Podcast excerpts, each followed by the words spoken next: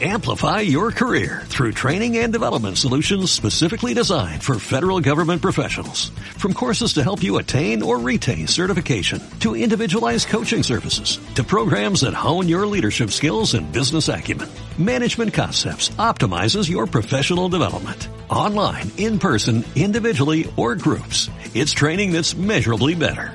Learn more at managementconcepts.com. That's managementconcepts.com.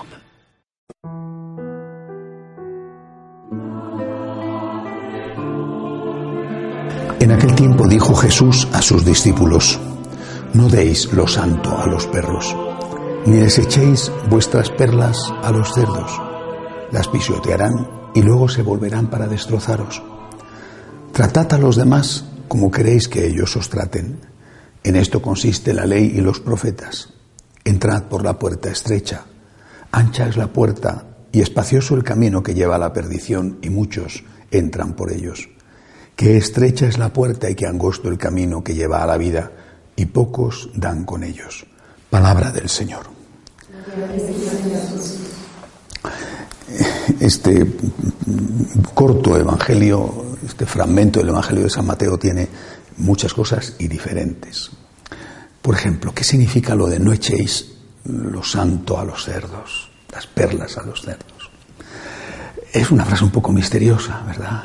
Pero eh, cuando uno ve la vida, no solamente desde el punto de vista religioso, sino la vida, te das cuenta de que muchas veces, quizá más las personas que son extrovertidas, cuentan cosas que no deberían de contar. No me refiero a chismes, o, sino cosas suyas, personales. Se desahogan con quien no deben. Y eso es un tesoro que tienes, es un sentimiento profundo, una pena. Y luego resulta que esa persona con la que te has desahogado no es leal, y por lo que sea, no siempre por deseo de hacer el mal, ¿eh? sino porque tiene una lengua ligera, pues se lo va contando a todo el mundo. Y al final terminas eh, muy incómodo. Has contado una intimidad a un amigo, una amiga, ¿no? y resulta que, que al final es como si lo hubieras publicado en un periódico, ¿no? y además corregido y aumentado. Y si eso que es una experiencia de la vida lo llevamos al tema religioso, sucede lo mismo. Muchas veces eh, tú estás a lo mejor abriéndote desde el punto de vista espiritual con alguien que no te entiende, que se va a reír de ti, que, que va incluso a darle la vuelta a ese sentimiento. Eh, una cosa es que tengamos que evangelizar a todos, eh, con prudencia, pero a todos. Y otra cosa es que hay determinadas cosas que tienes que reservar. Y que tienes que reservar mm, para el Señor, entre tú y él, es un asunto entre, entre el esposo del alma y el alma, ¿verdad? Y, es, y, en determinadas cosas, pues quizá tengas la necesidad de consultar a un sacerdote, a un director espiritual, tienes alguna inquietud, no me refiero solo de, de dudas de comportamiento, ¿qué hago, no? Sino que has recibido una gracia, por ejemplo que esto es bastante frecuente, has recibido una gracia, la que sea, ¿no? Y, es un tesoro, ¿no? lo vas contando por ahí y al final eh, eh, terminas con la fama de que eres un, lunático o un visionario. ¿no? Eh, pienso que esta es una sana advertencia que nos hace Jesús. luego viene un resumen de lo que sería, según nuestro Señor, la ley y los profetas, dice él. Yo no voy a corregir a Cristo, o sea que no voy a decir que, que eso es un resumen demasiado optimista, pero él dice que tratad a los demás como lo queréis que los demás os traten, es el resumen de la ley y los profetas. Bueno, eh, en realidad el resumen es no hagas el mal que no quieres que te hagan. Ya es un paso adelante, visto desde la perspectiva de Jesús, haz el bien que te gustaría que te hicieran. ¿no? Son cosas distintas. ¿no? Una cosa es no robes porque a ti no te gustaría y otra cosa es da limosna porque a ti te gustaría. Es un paso diferente. Pero en el mejor de los casos, quizá la ley sería más el no y los profetas serían más el sí. En el mejor de los casos, el Señor lo que nos está diciendo es que ese es el mínimo. Después tenemos que dar un tercer paso. Eh, esto nosotros los franciscanos de María lo sabemos bien porque forma parte de nuestra pedagogía espiritual, ¿verdad? El tercer paso es la imitación de Cristo. Habría un cuarto paso que la identificación con Cristo, la unión con Cristo, la imitación, el elemento de imitación. ¿Qué lo pide Jesús en la última cena? ¿Eh? Amaos unos a otros como yo os he amado. Es decir, ¿qué haría Jesús si estuviera en mi lugar? ¿Cómo trataría a esa persona que te ha hecho daño? ¿Cómo trataría a esa persona que necesita ayuda? ¿Cómo trataría a esa persona a la que tú has hecho daño? ¿Qué haría Jesús si estuviera en mi lugar? Evidentemente Jesús no habría hecho daño a nadie, pero ¿qué haría Jesús si estuviera en mi lugar? Ese es el tercer paso típicamente cristiano, ¿verdad? Pero hay que hacer primero los otros. No hagas el mal, haz el bien posible. Después haz el bien que haría Cristo. Luego, la, última parte, digo que este Evangelio es cortísimo, pero da para mucho, ¿verdad? Es esta invitación a entrar por la puerta estrecha.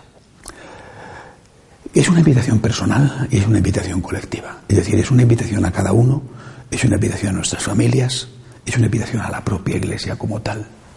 ¿Cuál es la puerta ancha? La puerta ancha es la comodidad, la pereza, el no te compliques la vida, haz aquello que te dé gusto al cuerpo, haz aquello que corresponde a tus intereses, a tus deseos, haz aquello que es aplaudido por el mundo, ¿eh?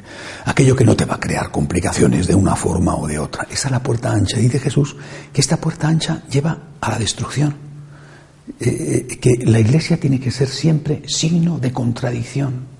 La iglesia tiene que ser siempre el profeta, el que dice esto no está bien. La iglesia tiene que ser siempre la conciencia de la sociedad. La iglesia tiene que ser siempre aquella que dice esto está bien, pero mira, esto otro no. A mí me gustaba, por ejemplo, mucho que esta semana eh, los obispos de Estados Unidos, que tienen muchos motivos para estar agradecidos con Trump y que además lo han hecho saber, ¿eh? sin embargo esta semana publicaban un documento crítico contra él por la reducción en el presupuesto, sabéis que ha aumentado mucho el tema de armamento, etcétera, pero ha reducido las prestaciones sociales a la gente más, más necesitada. Y, ellos le criticaban. A mí me parece estupendo. Eh, eh, si solamente criticaran no me parecería bien. Pero la Iglesia tiene que no casarse con nadie y tiene que ser capaz de decir esto está bien, pero esto no está bien. Esa es la misión de la Iglesia y esa es también nuestra misión. Eh, es decir, de cara a nosotros mismos, no te dejes engañar ni seducir por la puerta ancha. Esfuérzate por pasar por la puerta estrecha, que es la del amor. Y después, de cara a los que te rodean, exactamente igual. Tú puedes ser una mamá, papá complaciente ¿eh? y ganarás el aplauso a corto plazo de tus hijos. Pero mm, recibirás sus críticas después porque te echarán la culpa por no haber hecho el papel que tenías que hacer y sobre todo llorarás por el desastre que se monta en tu casa. Lo estamos viendo continuamente. Es, algo, algo tremendo. Ayer veía unas, unos, estudios sociológicos que me, impactaban. Estamos hablando de que uno de cada tres adolescentes tiene problemas psicológicos. Esto es una barbaridad una barbaridad, un tercio de los adolescentes con problemas psicológicos a nivel global, o sea que habrá países donde sea muchísimo más el porcentaje, obviamente, ¿no? Porque cuando normalmente se tienen problemas económicos, no que tienen problemas psicológicos, ya tiene uno bastante con tener problemas para saber lo que va a comer mañana si es que llega a comer, ¿no? Eh, vivimos una sociedad enferma y nuestros jóvenes están enfermos en parte porque sus papás no les atienden, no les dedican el tiempo, al margen si pueden o no pueden, que eso habrá que ver en cada caso, pero no les atienden, no les dedican tiempo, ¿eh? les llenan de cosas que al final les hacen más daño que bien, ¿eh? aunque en un primer momento les encante tener todas esas cosas, ¿verdad? Por eso, esta llamada del Señor a cada uno de nosotros, esfuérzate por pasar por la puerta del amor, es decir, pensar en el otro, ponerte en el lugar del otro, vivir para el otro, que es la puerta estrecha, la puerta del amor, y no te dejes arrastrar por la puerta ancha, que es la puerta de la comodidad, del egoísmo, piensa en ti, cuídate, dedícate a lo tuyo, porque esa puerta es la que lleva a la perdición. Bueno, muchas cosas en un pequeño evangelio, intentemos practicar al menos alguna. De pie, por favor.